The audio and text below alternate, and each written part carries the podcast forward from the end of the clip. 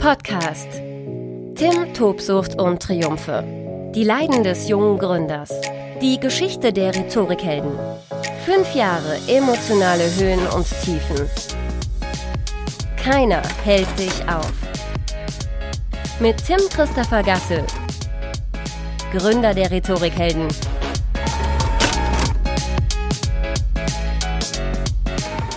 Tim, Tobsucht und Triumphe, die Leiden des jungen Gründers, auch heute wieder von der fantastischen Insel Korsika, auf der ich mir gerade ein bisschen Zeit für mich nehme und die letzten Jahre, die ersten fünf Jahre der Rhetorikhelden Revue passieren lasse.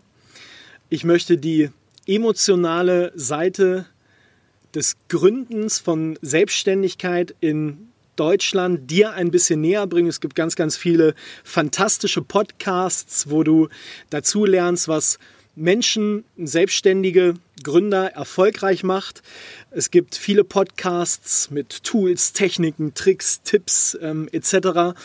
Ähm, ich möchte die emotionale Seite des Gründens beleuchten und dir ein bisschen näher bringen, weil es für mich, glaube ich, eine ja unfassbar wichtige Seite ist, wie ich mich ja langfristig weiterentwickeln kann, wie ich mein Leben eben so gestalten kann, dass ich ja mehr Zufriedenheit finde, als ich aktuell ja vielleicht in mir trage. Und bei mir war das auch ganz ganz lange so, dass eigentlich ja alles okay war, kennst du vermutlich auch. Gibt jetzt wenig konkretes zu meckern, aber irgendwas irgendwas ist scheiße und irgendwas muss sich verändern. Und diese Podcast-Folge heißt Der Ex-Chef. Natürlich ist das immer eine Überlegung, spreche ich da jetzt drüber oder lasse ich es lieber sein? Natürlich werde ich hier äh, keine Namen nennen, aber muss eben auch sagen, dass ähm, einer meiner Ex-Chefs, und ich hatte im Laufe meiner journalistischen Laufbahn ähm, mehrere, maßgeblich, glaube ich, dazu beigetragen hat, dass ich auch heute da bin, wo ich bin, als Selbstständiger, nicht mehr als Angestellter und vor allen Dingen als Chef, als Chef von ähm, festangestellten Mitarbeitern und zusätzlich dann auch ein paar ähm, Freiberuflern. Und ja, ich möchte dir erzählen über diese Erfahrungswerte. Mein letzter Chef war 0,0 ein Mensch, von dem ich sage, geil, der inspiriert mich, der bringt mich nach vorne, sondern eigentlich genau das Gegenteil. Ähm, ganz besonders schlimm habe ich empfunden, dass ich ähm, damals, als ich vom Radio zum Fernsehen gewechselt bin, glaube ich, ein Jahr, anderthalb Jahre wirklich Bauchschmerzen hatte. Ich bin mit Bauchschmerzen ähm, zur Arbeit gekommen, weil ich jeden Tag wieder Panik hatte, dass ich irgendwas verkacke, dass ich irgendwas falsch mache und das war ein grauenvolles Gefühl. Ne, wenn du Radiomacher bist und ich bin ja so mehr oder weniger holter die Polter über, durch, durch einen Zufall beim Fernsehen gelandet, äh, im, im Bereich der Nachrichten. Ähm, wenn du da jeden Tag wieder dieses Gefühl empfindest, äh, mit Bauchschmerzen zur Arbeit zu gehen, ist das eigentlich die, die Hölle auf Erden. Der Job an sich war mega gut wenn du so einen Fernsehbeitrag machst, morgens um 9 Uhr dein Thema auf den Tisch bekommst und äh, abends liefern sollst, abends natürlich aber auch liefern willst über, über ein Thema, äh, das du vorher überhaupt nicht kanntest und das so aufbereitest, ähm, ja, dass das eigentlich jeder Mensch versteht, dann ist das ähm, schon cool. Und wenn du das auch für einen, für einen großen privaten Fernsehsender tun darfst, dann ist das natürlich auch schon eine Ehre. Nur eben dieses Gefühl zu haben, oder Angst zu haben, etwas falsch zu machen, äh, ist für mich im Nachgang, also ja, wirklich das, das schlichtweg asozialste, äh, was mir in meiner beruflichen Laufbahn ähm, passiert ist. Dieses ähm, Gefühl, ich war ungefähr sechs, sieben Jahre beim Fernsehen, ist dann wirklich erst weggegangen, als ich so eine neue Vorgesetzte hatte und die dann nach anderthalb Jahren die erste war, die immer, wenn so ein Fernsehbeitrag abgenommen wird, also gegengecheckt wird, äh, dann gesagt hat, jo, geil, jo, den finde ich auch gut, den finde ich auch gut, den finde ich auch gut, den finde ich auch gut. Der ist auch geil, Tim, das hast du gut gemacht. Boah, das ist aber super. Ja, und das hat anderthalb Jahre gedauert, bis ich da ohne schlechtes Gefühl dann wirklich zum, zum, zur Arbeit gegangen bin. Und im Nachgang ist das so eine Sache jetzt mit ein paar Jahren Abstand, wo ich sage, schlimmer, schlimmer geht es eigentlich gar nicht. Und ähm, dieser Chef wurde von vielen sehr respektiert, hatte, glaube ich, objektiv eine sehr, sehr hohe ähm, journalistische ähm, Expertise. Die kann man ihm nicht absprechen. Ähm, allerdings das, was beispielsweise zu meiner Persönlichkeit völlig konträr war, er war Theoretiker und ich bin Praktiker. Und wir sind ganz, ganz oft äh, aneinander geraten, ähm, weil er das Praktische, was draußen als Reporter passiert ist und als Fernsehreporter äh, musst du echt viele schwierige Dinge machen, die dich auch emotional äh, belasten, wenn es darum geht, über Fälle zu berichten, wo Menschen sterben, ähm, wo wirklich Leid herrscht oder äh, wo, wo Unfälle passieren. Und das eine ist eben die Sicht, wenn ich im Büro am Schreibtisch sitze und das andere ist der Reporter, der wirklich raus muss. Ähm, ich kann dir ein, zwei Beispiele nennen. Ich habe einmal als Reporter ähm, einen Fall gehabt im Harz. Ein Kannibale. Ein Kannibale, der zwei Kinder in den Wald gelockt hat, sie getötet hat und teilweise wirklich verspeist hat. Das war für mich als junger Reporter, also da läuft mir jetzt schon, auch wenn es hier gerade äh, vermutlich 35 Grad in der Sonne sind, eiskalt den Rücken runter. Ähm, und da dieser Täter wurde glücklicherweise gefasst. Die Kinder wurden in dem recht kleinen Ort im Harz ähm, beerdigt. Und wir mussten eine Umfrage nach der Beerdigung des Mädchens machen für den, für den Fernsehsender. Ich glaube, also auch das war pff, mit das Härteste, was ich in meiner journalistischen Laufbahn äh, machen musste. Ich habe das dann das war ein Wochenende und ich habe das dann am, am, Montag in der Redaktionskonferenz angesprochen, habe gesagt, Leute, mein Kameramann hatte Tränen in den Augen, ich hatte Tränen in den Augen, das war, ich möchte keine Umfragen mehr nach Beerdigungen von Kindern machen. Und das war damals eine Reaktion. Ich glaube, es war, es war sinngemäß, es ist jetzt viele Jahre her, sinngemäß, Tim, das gehört mit zum Job. Da kannst du zeigen, ob du ein richtiger Reporter bist oder nicht. Und das hat sich bei mir wirklich negativ eingeprägt. Tim Christopher Gasse, Gründer der Rhetorikhelden. Wir emotionalisieren Weiterbildung. Seminare und Learn-Events. New Work and Learn. Tim, Tobsucht und Triumphe. Es gab noch einen ganz entscheidenden anderen Punkt wenn man als äh, niedersächsischer Journalist eine Sache äh, machen muss, also das ist auf der einen Seite eine Herausforderung und auf der anderen Seite ist es aber auch also wirklich Kampf.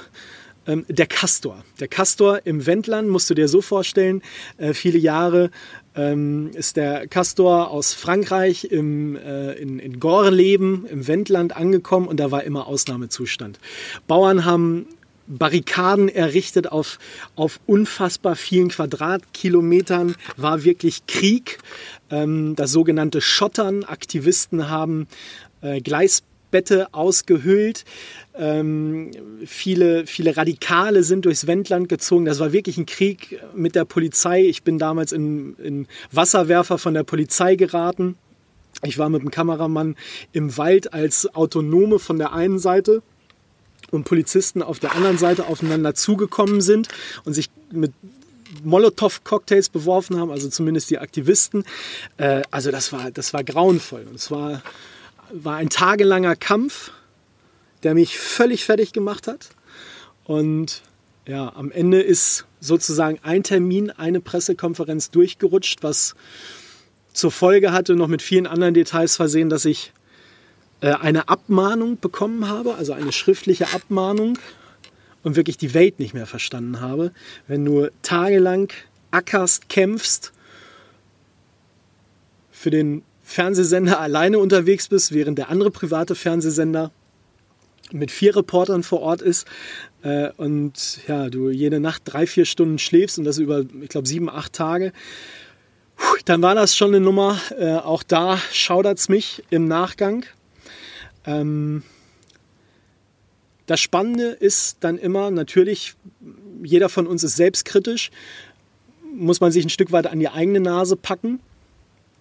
Was für mich aber ganz entscheidend ist, dann auch eben diese Podcast-Folge aufzunehmen, darüber zu berichten, ist, dass es anderen Kollegen, anderen Reportern von mir ähnlich ging.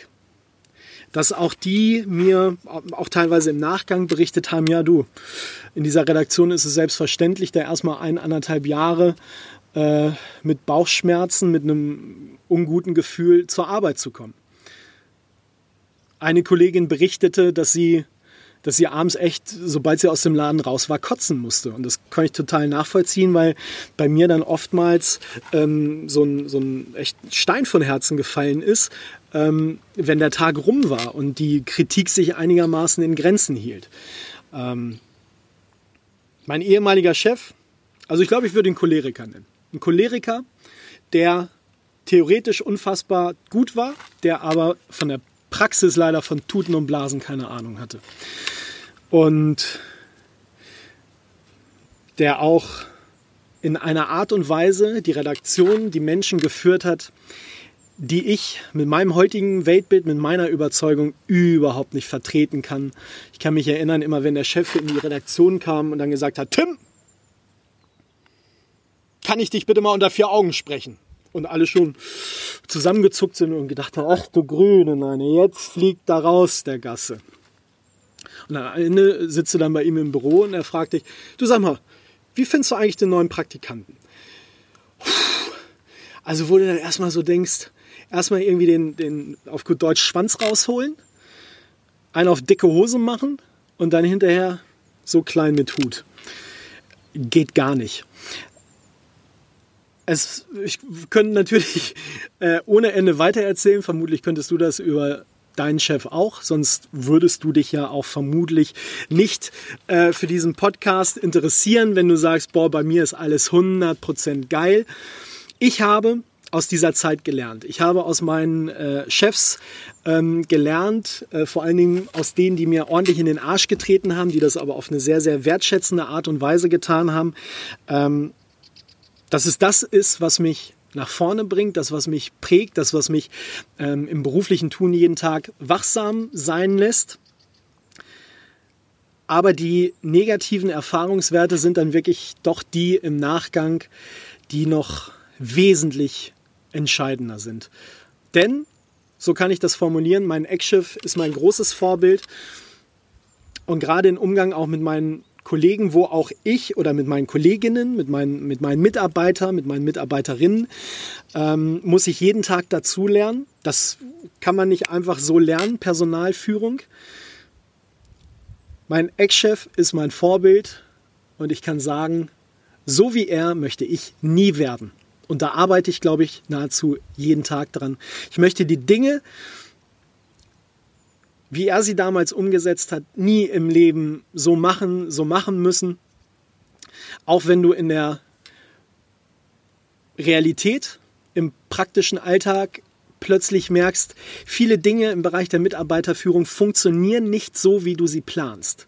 Du kannst dir im Vorfeld Dinge ausdenken, du kannst reden, reden, reden, kannst, kannst Dinge aufschreiben, aber du musst dich eigentlich jeden Tag auf das Thema Personalführung konzentrieren, du musst dich jeden Tag weiterentwickeln, du musst dich auch jeden Tag hinterfragen und musst immer am Ball bleiben. Musst eigentlich ja immer im Gespräch bleiben, denn sobald auch ähm, da der Faden abreißt, dann kann es oftmals schon ähm, zu spät sein. Ich will nicht nur auf meinen Ex-Chef einprügeln. Ich glaube, ähm, das kann vermutlich jeder Gründer, der nach und nach mehr Personal einstellt, ähm, nachvollziehen. Ich habe auch Fehler gemacht. Ich habe ähm, mir eben auch jetzt Dinge vorgenommen, das, was ich gerade angesprochen habe, mit jedem Mitarbeiter mehr zu reden, mehr Weiterbildung ähm, zu ermöglichen, mehr klare Ziele zu setzen, ähm, mehr Einblicke ähm, in mein Denken äh, zu geben. Das habe ich eine Zeit lang vernachlässigt. Natürlich, auch das gehört mit zu Wachstum, zu Erfolg mit dazu, dass sich viele Dinge überschlagen und du plötzlich nicht mehr an allen Ecken und Enden äh, geil performen kannst. Aber ich glaube, ich bin auf dem richtigen Weg, weil nochmal, so wie mein Ex-Chef möchte ich nicht werden. Ich hatte viele gute Chefs, äh, aber das ist jetzt auch meine Mission, dass ich nicht nur eine geile Dienstleistung mit unseren Weiterbildungen, mit unseren Seminaren, mit unseren Coachings, mit Teambuildings äh, etc., Rednerabenden auf den Markt bringen möchte, sondern ich möchte vor allen Dingen auch meine Mitarbeiter formen, meine Mitarbeiter besser machen, Tag für Tag, Schritt für Schritt. Ähm, nicht nur die Seminar- oder Event-Teilnehmer, und dafür braucht es maximale Konzentration. Also das ist ja mein, mein äh, ganz, ganz wichtiger Ratschlag in diesem Podcast. Solltest du ähm, ja auch deinen Lebenstraum ein Stück weit verwirklichen und merkst schnell, ja, das ist geil, was ich mir da ausgedacht habe, das kommt an, ähm, dann brauchst du Leute, alleine schaffst du es nicht. Dann brauchst du Personal, dann brauchst du pfiffige Mitarbeiter.